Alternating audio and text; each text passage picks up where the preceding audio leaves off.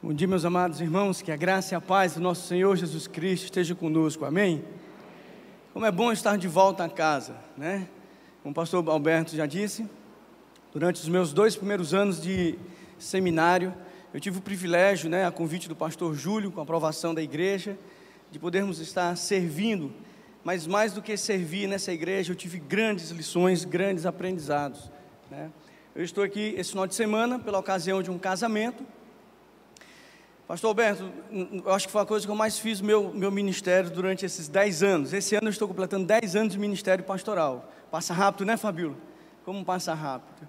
E aí, eu estou, eu estou aqui em Recife em ocasião do casamento. Eu postei uma foto, né, da, da beira-mar ali do hotel onde eu estou, tirei uma foto lá, pus lá no meu Instagram, e um jovem lá da igreja disse assim, aposto que está em Recife para fazer um casamento.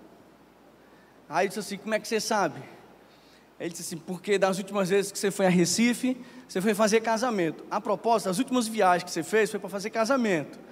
Aí eu disse assim, é verdade, eu vim fazer um casamento. Ele falou, pastor, eu acho que o pessoal em Recife casa mais do que em Fortaleza. Eu vou pedir carta de transferência para Fortaleza. Aí eu chego aqui, tem um casal amado, Max e a Ingrid, que eu fiz o casamento deles lá de Recife, são membros da nossa igreja, né?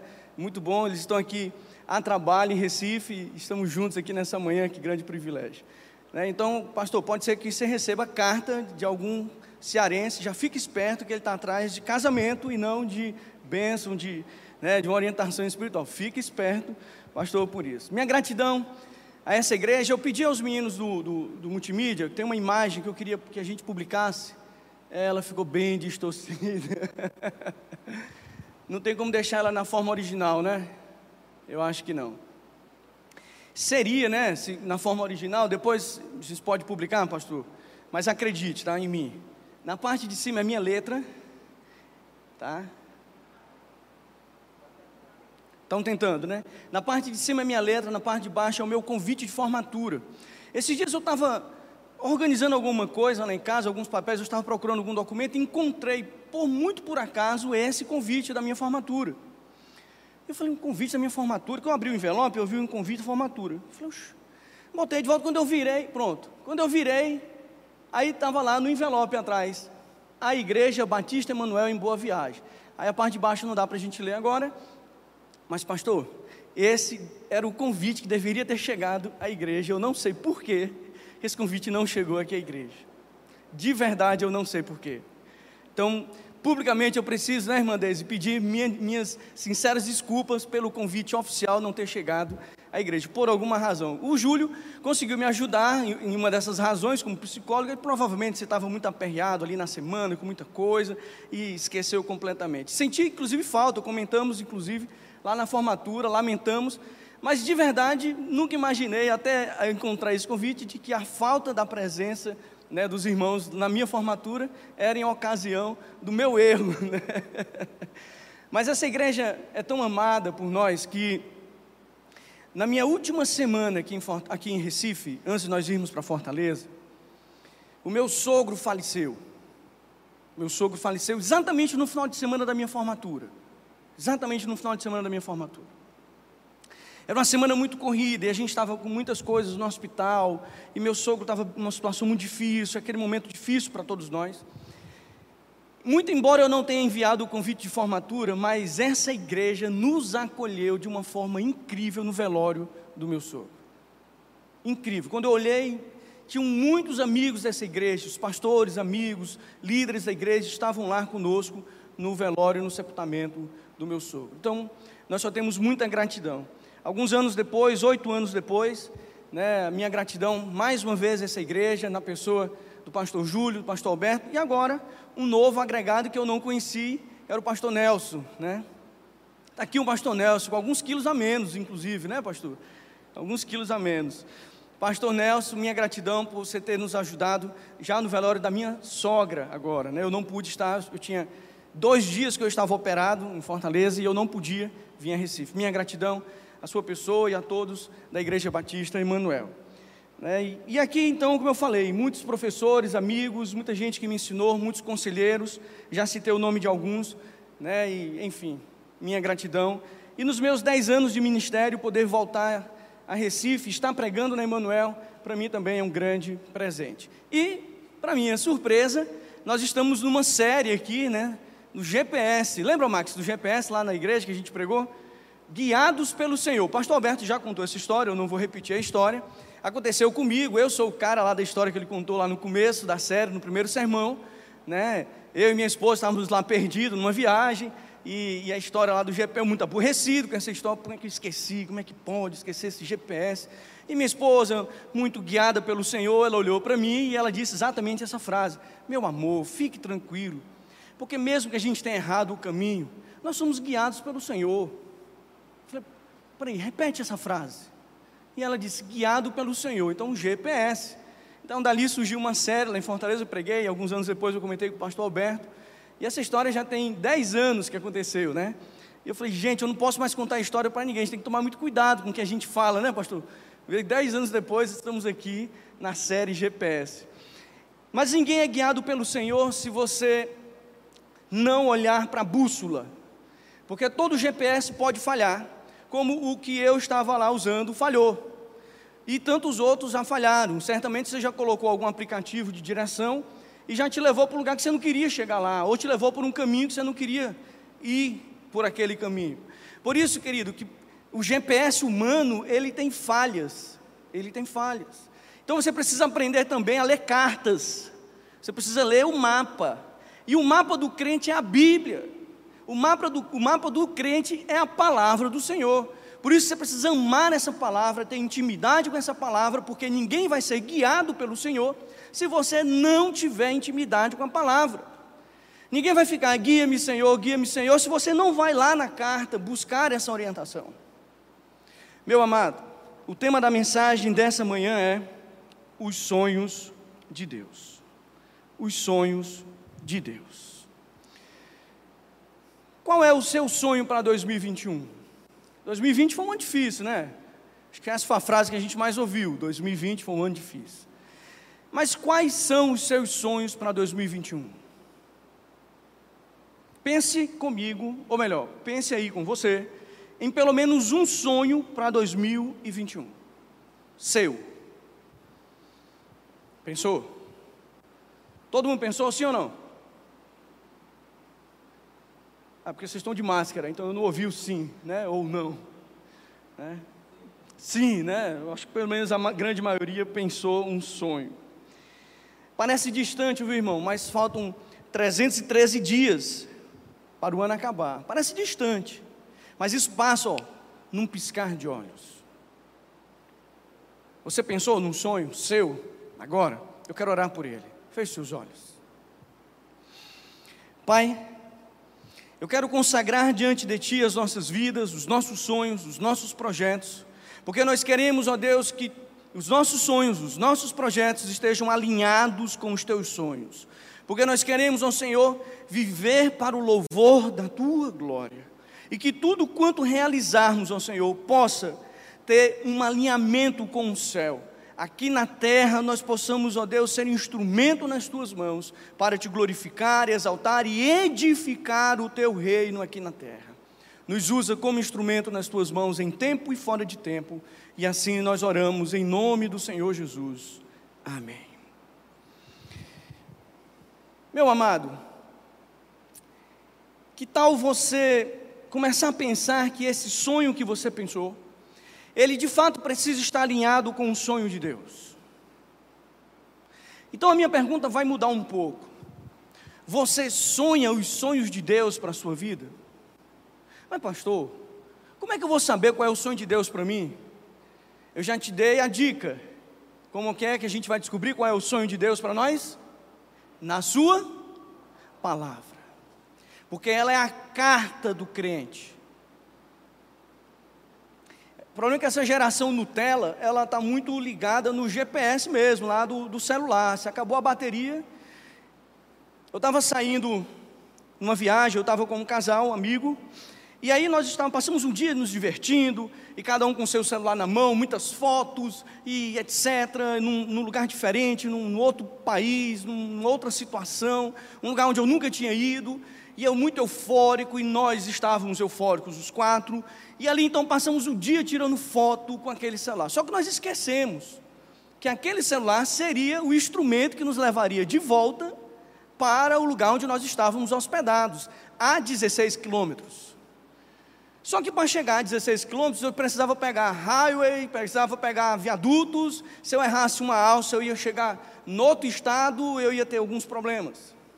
E nós esquecemos disso. Muito bem, o dia passou, corremos, alegria, euforia, e aí chegamos no carro, fomos os últimos, basicamente, do estacionamento a sair daquele lugar. E aí o casal que estava comigo, ele olhou e disse assim: o Anderson olhou e disse assim, Pastor, é, põe aí no, no, no GPS. a bateria acabou do celular. Ele falou, então o meu também. Mas a gente então dá uma carga rápida, só que a carga nunca é rápida. E o pessoal lá de onde nós estávamos diz assim: vocês precisam sair, nós, nós temos que fechar. E aí então começou a ter um problema, começou a ter um pavor naquele momento: como nós vamos chegar naquele lugar? Como eu falei, a geração Nutella, ela não lê mapas. Só que eu não sou da geração Nutella e eu nunca viajo para algum lugar, principalmente depois da experiência de 10 anos atrás, sem antes fazer uma leitura do mapa do lugar onde eu estou indo. E eu disse para ele: segue. No primeiro viaduto nós vamos dobrar, aí fui começando o pastor, eu falei: vamos com fé, irmão, que vai dar certo e a gente vai seguir nesse negócio. E nós chegamos ao nosso destino. Tudo porque um dia alguém me ensinou a ler cartas mapas. Nós precisamos aprender a ler a palavra do Senhor, porque se nós queremos ser guiados por Deus, é nela que nós vamos encontrar o caminho que Deus quer que percorramos. A igreja não vai chegar a nenhum outro lugar se não for através da palavra do Senhor, não é por vontade do pastor, da liderança, mas é da vontade de Deus, a palavra do Senhor, que vai nos apontar um caminho. Esse caminho é o caminho que nós devemos percorrer com fé, com segurança, com vontade de vencer. E eu quero convidar você a abrir a sua Bíblia, lá no livro de Mateus, no capítulo 28. E aqui nós temos o sonho de Deus para a igreja de Jesus Cristo. O sonho de Deus. Mateus, capítulo 28, versículo 19. E agora, querido, você pode usar o seu celular, o seu tablet, não há problema usar a Bíblia em forma eletrônica, tá? Não há. Você só precisa também saber usar ela na forma natural dela, tá bom? Na forma de papel que a gente está acostumado, nas cartas. Mateus 28, 19 diz a palavra do Senhor. Vamos ler juntos? Portanto, não, não, peraí, peraí, peraí. Juntos. No 3 a gente começa, tá bom? Então vamos lá. 3. Vão, façam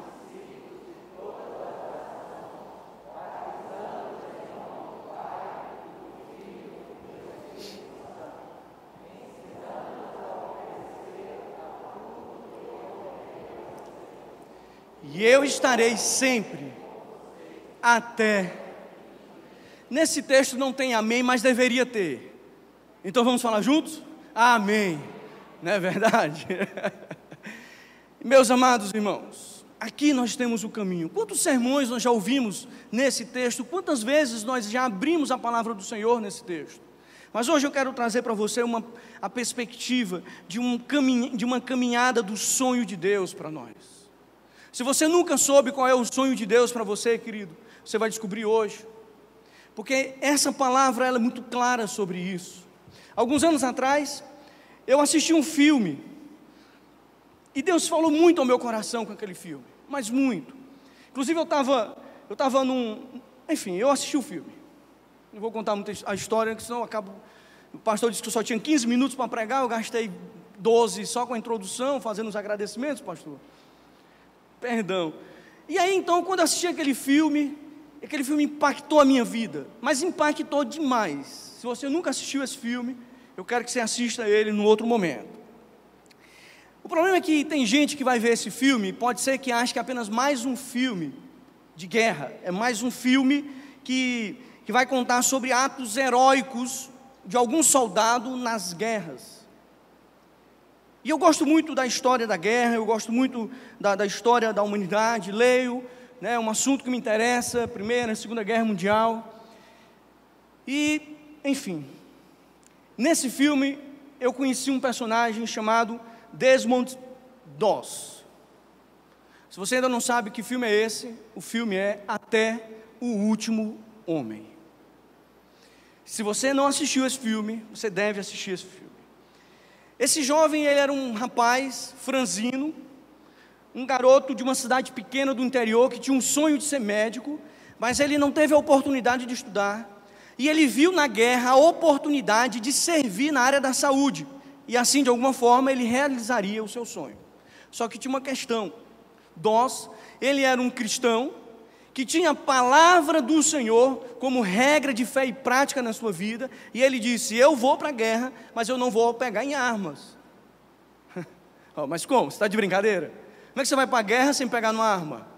Não, não, não vou pegar em arma, porque é um princípio que eu tenho e, e etc. E ele dizia: Eu não quero matar ninguém e eu quero salvar vidas. Esse era o lema do DOS. Lembrando que isso aqui é a história do DOS, tá? E aí esse cara passou o treinamento, momentos difíceis, ele achava que a dificuldade seria apenas na guerra, mas a maior dificuldade desse jovem foi o seu próprio batalhão. A sua, o seu, o seu grupamento foi quem mais lhe causou transtornos. Porque eles não queriam ter um colega que não tivesse uma arma, que fosse um combatente, porque aquele cara ia dar trabalho para eles na guerra, ia ser um peso na guerra. O fato é que durante a guerra o exército ele foi obrigado a recuar. Eles fizeram lá um, uma chegada e ali em, no Japão eles estavam subindo. Quando eles subiram aquele morro, foram recebidos a bala pelo exército japonês. E ali então eles perceberam que eles eram em menor quantidade, tiveram todos que recuar, morreram muitos, muitos americanos.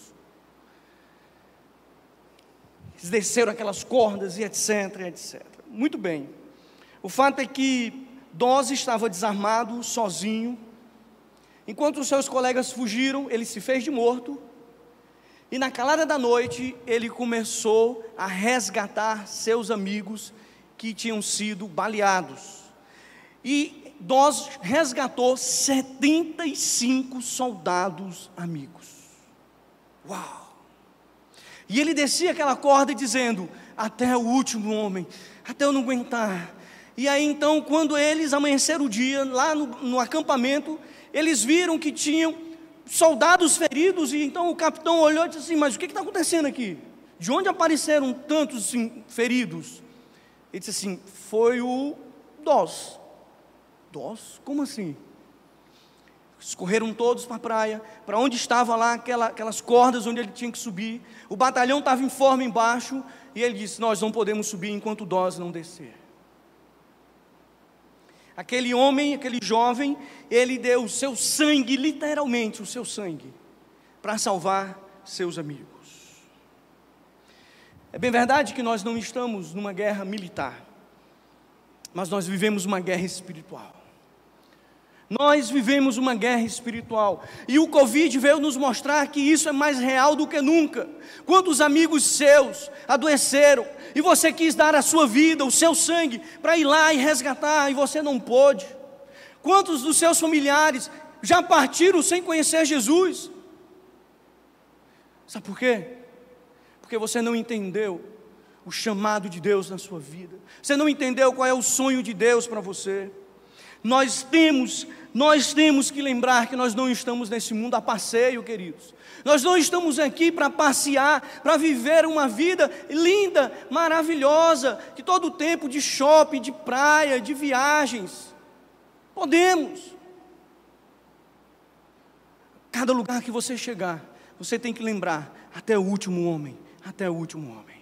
Parei numa loja agora na viagem, em João Pessoa, e quando eu cheguei no caixa, tinha uma placa, uma lei, um decreto estadual, que dizia que era crime com multas, um crime gravíssimo, com multa, multa muito alto para discriminação, é, tinha um outro nome lá, mas eu não lembro, discriminação sexual.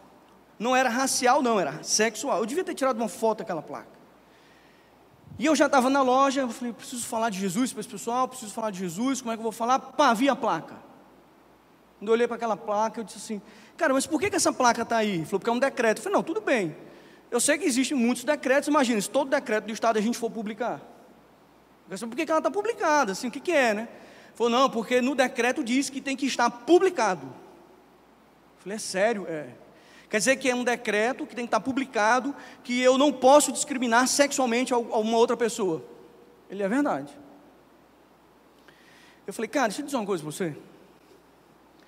Se nós entendêssemos o que Jesus nos ensinou, que nós devemos amar o outro como ele nos amou, eu não precisava dessa placa. O cara começou a piscar o olho para mim, querendo entender um pouco mais. Percebe? Você não pode perder a oportunidade Percebe que você olhou para aquele cara, eu já disse para ele que Jesus amava ele e que ele precisava amar o outro com o amor de Jesus. Esse é o sonho que Deus tem para nós, porque nós somos a resposta de Deus para essa geração. Somos nós quem precisamos proclamar o Evangelho, proclamar a fé, falar a verdade. E como diz o pastor Léo, nosso pastor de jovens lá da PIB, em templo e fora do templo. Mas não, a gente se acomoda, sabe? A gente olha para Mateus 28, 19 e fica, é, ide, fazei discípulo, que bonito. Fazer discípulo, irmão, significa mais do que alcançar conversões e batismo, é fazer com que o outro faça o mesmo, sabe? É ensinar o outro a fazer. É dizer pegar na mão, é caminhar, é ter uma nova vida. É dizer para esse cara que ele é diferente. Ele diz: Cara, você viu como foi que eu fiz com você? Faz com o outro agora. Faz com o outro. E assim a gente vai ensinando. Essa declaração, ela nos mostra, irmão, quem dará ordem tem autoridade. Verso 19, põe por favor de novo aí na tela para a gente. Essa declaração ela mostra que tem autoridade. Quem está falando tem autoridade, tem competência. Ele não disse assim, olha, se der. Ele diz, vão. Isso é no imperativo, façam. Irmãos, nós não temos escolha. Imagina, um soldado recebe uma ordem do seu oficial. Imagina, faça. Não, não é bem assim. Mas será que não dá para fazer de outro jeito? Ô pastor, o senhor que foi da, da aeronáutica durante alguns anos. É, era possível, pastor, fazer isso? Faça e faça, amigo. Só que o texto está dizendo como tem que fazer. E aí a gente quer dar um jeito. O que é conveniente. Preste atenção, querido. Você tem vivido o sonho de Deus? Lembre-se, irmãos, que o maior sonho do Senhor é que façamos discípulos. Não é que a gente pregue o Evangelho apenas, é fazer discípulos. E você tem feito discípulos? O Senhor está procurando, irmãos, pessoas que façam a diferença, pessoas que ousem em não repetir padrões, pessoas que sejam obedientes a todo custo à Sua palavra, pessoas que vão ser a resposta de Deus para essa geração, custe o que custar, seja onde for, em que tempo for, na oportunidade que der. Aquele soldado, Dós, ele não estava sozinho ali.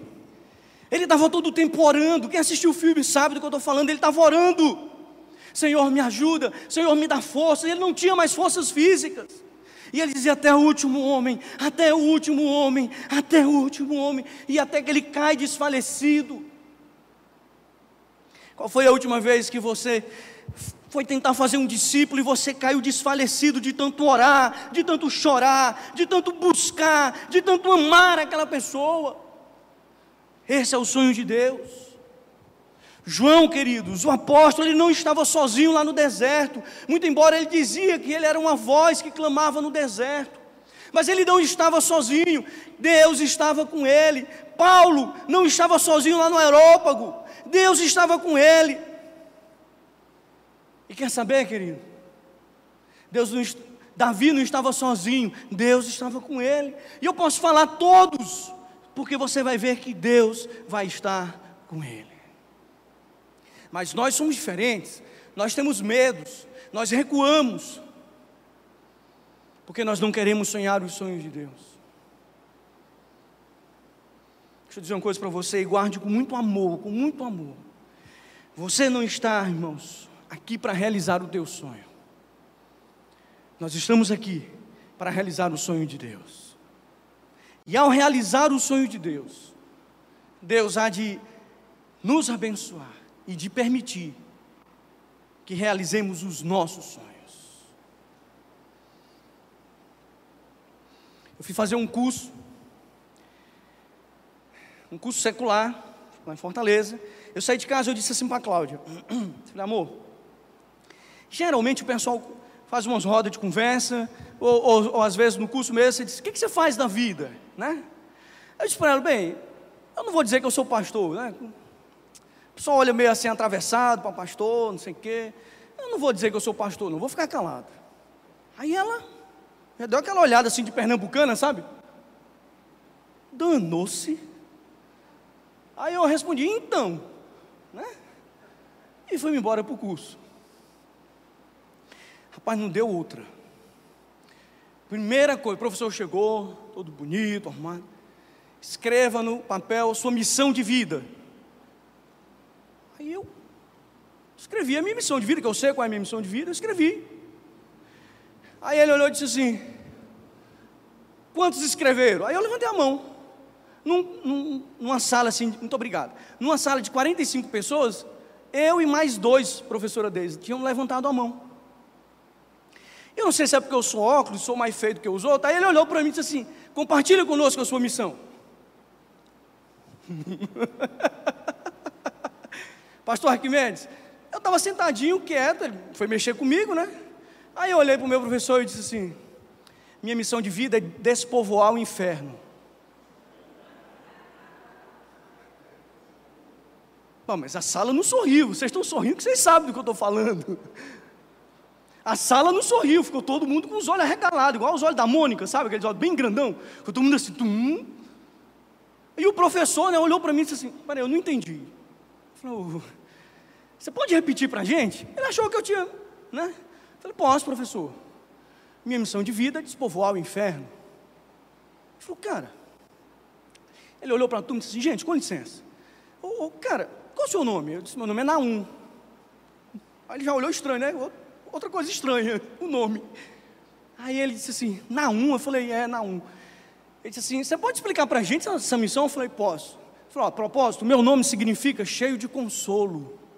Ah, bonito. Eu falei, e minha missão de vida é assim, ó. João 3,16 diz, isso na sala, eu disse, eu disse, eu saí de casa dizendo o quê? Que eu não ia dizer que eu era pastor, e eu não disse. Aí ele só disse assim, pastor Arquimedes, você pode explicar para a gente essa missão de vida? Eu falei, claro. Aí fiquei em pé, dá licença, professor. Aí fiquei em pé. Falei, gente, olha, João 3,16 diz assim: Porque Deus amou o mundo de tal maneira, enviou seu Filho unigênito para que todo aquele que nele crê. Isso é o. Portanto, a minha missão é dizer para você que Jesus te ama, que Ele tem um plano maravilhoso para a tua vida. Se você não crê nisso, você vai para o inferno. Se você crê, você vai para o céu. Então a minha missão de vida é dizer isso para todo mundo. Aí o professor olhou e disse assim: Você faz o que da vida? Aí eu disse assim: Eu? Eu sou apenas uma voz que clama no deserto. Eu sou pastor. E ele olhou e disse assim: Eu imaginei, pode sentar. Naquele curso, irmãos, fiz casamento, ajudei casamento a, a se reconstruir, gente se converteu. Sabe por quê? Não é porque eu sou pastor, irmão, é porque eu tenho um estilo de vida que eu resolvi sonhar os sonhos de Deus, eu resolvi viver os sonhos de Deus. Isso não é presunção também, não, sabe, querido? Porque isso é uma ordem. Na verdade, um dia eu tive vergonha disso porque uma pessoa muito próxima a mim morreu, e ela morreu sem Jesus. E eu não podia mais permitir que outras pessoas perto de mim morressem sem ouvir falar de Jesus. Eu não podia. Pastor Roberto Brotel, desculpa.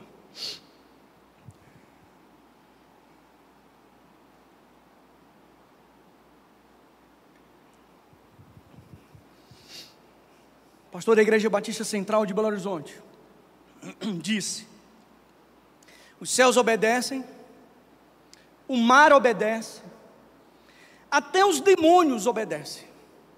Mas nós, nós questionamos. Isso não é incrível? Eu não me orgulho disso. Eu não me orgulho.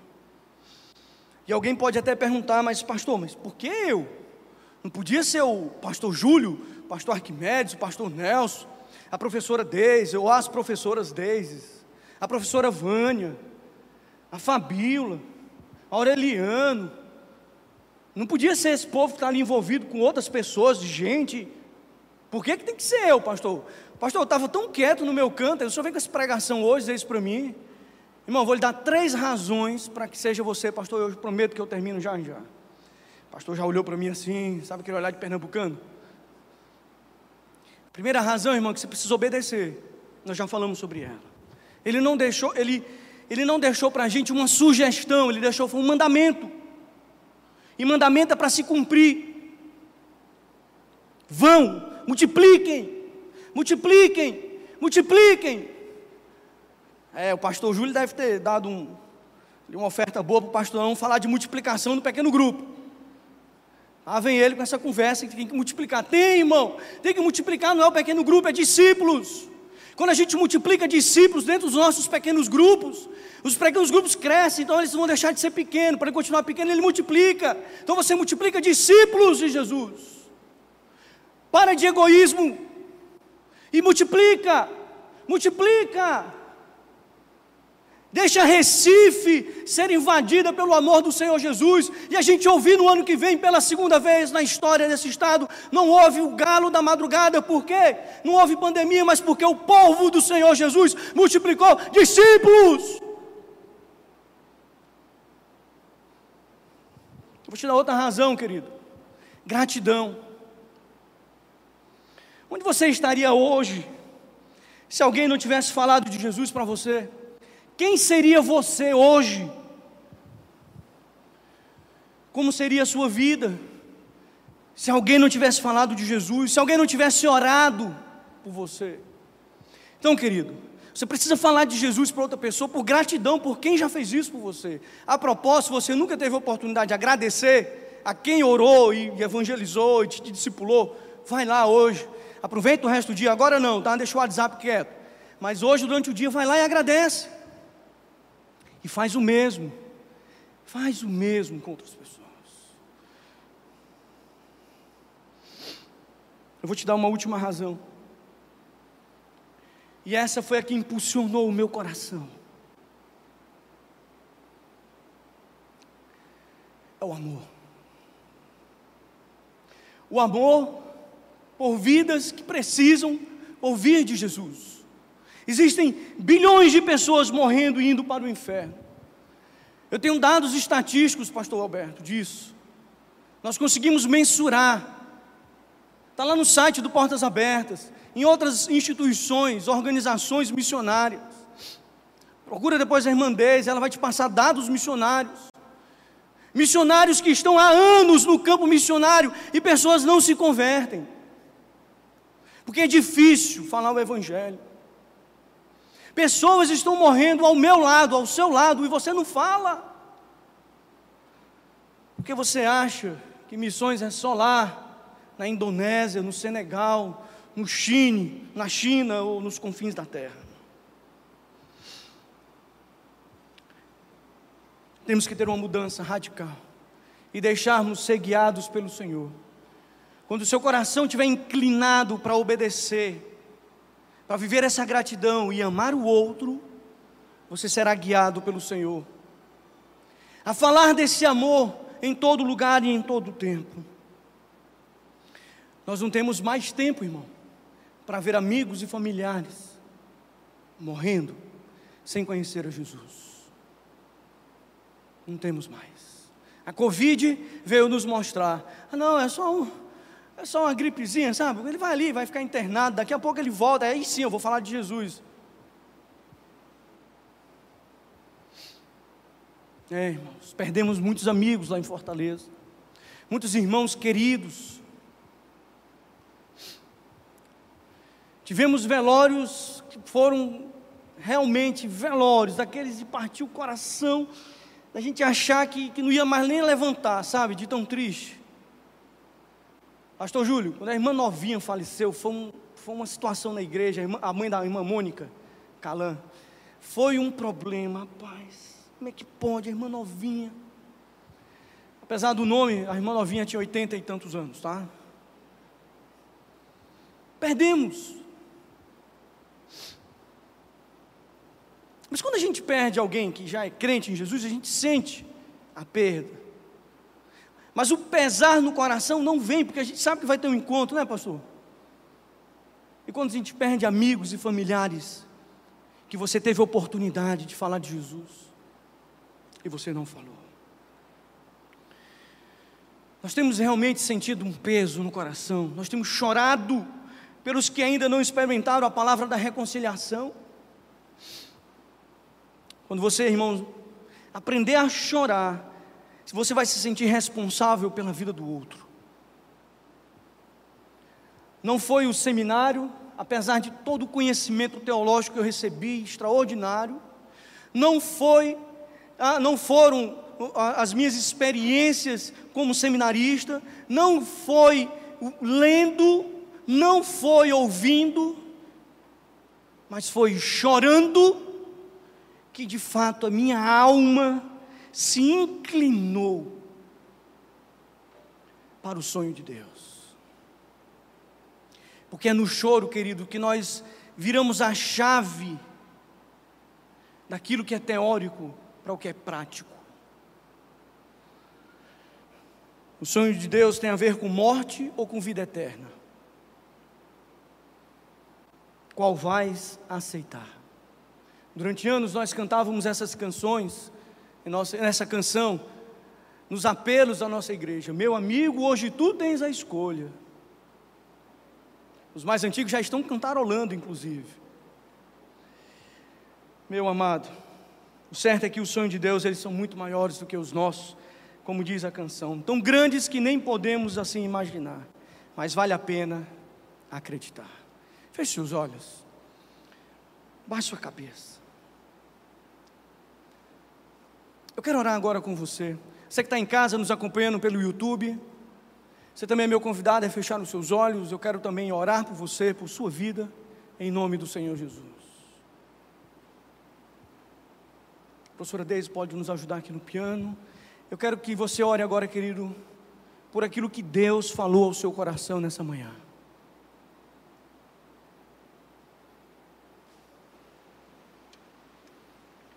Se você quer chorar, chora. Se você sente a presença do Espírito Santo, chore. Se você está orando por alguém, chore por ela. Porque nós somos desafiados a ser guiados pelo Espírito Santo.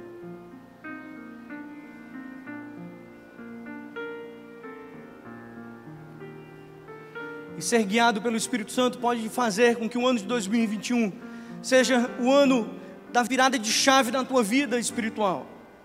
Seja o ano da, que você saia da sua zona de conforto, que você deixe Deus governar a sua vida. Esse pode ser o ano do grande avivamento de Deus na sua vida, simplesmente porque você resolve sonhar os sonhos de Deus. Quem sabe você agora não vai ser um líder de um pequeno grupo, ou abrir a sua casa, ser um anfitrião, compartilhar o amor. São muitos os desafios que nós temos como igreja. Ó oh Deus, nós sabemos que a tua cruz, ela foi o início de uma nova vida para todos nós porque tu és o início, o meio e o fim. E nós ainda estamos, ó Deus, no meio, no processo.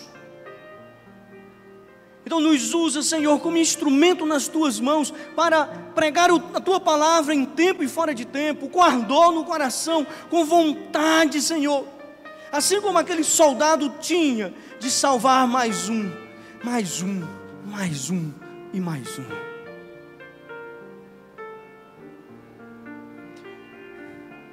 Que não nos cansemos, Senhor, que as nossas forças sejam renovadas em Ti, que no primeiro não que vamos receber de alguém, não desistamos, mas persistamos, corramos,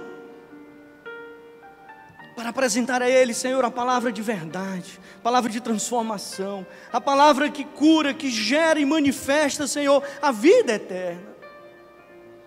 Usa essa igreja, Senhor, a vida dos teus servos, líderes dessa igreja, para que cada vez mais eles estejam alinhados, ó Deus, com a tua palavra, com a tua vontade. E que essa igreja, Senhor, continue a fazer a diferença nesse lugar. Levando vida. E dizendo: mais um, mais um, vamos, igreja. Mais um, ainda tem um ali naquela esquina, naquele prédio, naquele apartamento que ainda precisa ouvir falar de Jesus. Mais um, ainda tem um colega de trabalho. Mais um, ainda tem um familiar. Mais um. Nos ensina, Senhor a fazer discípulos que gerem vida, Senhor, que gerem vida. Nos ensina a viver os teus sonhos, ó Senhor. O sonho de ir, de fazer discípulos em todas as ações. E assim nós oramos. Pelo nome precioso do teu filho Jesus, que vive e reina para todo sempre. Amém. Amém. Que Deus nos abençoe.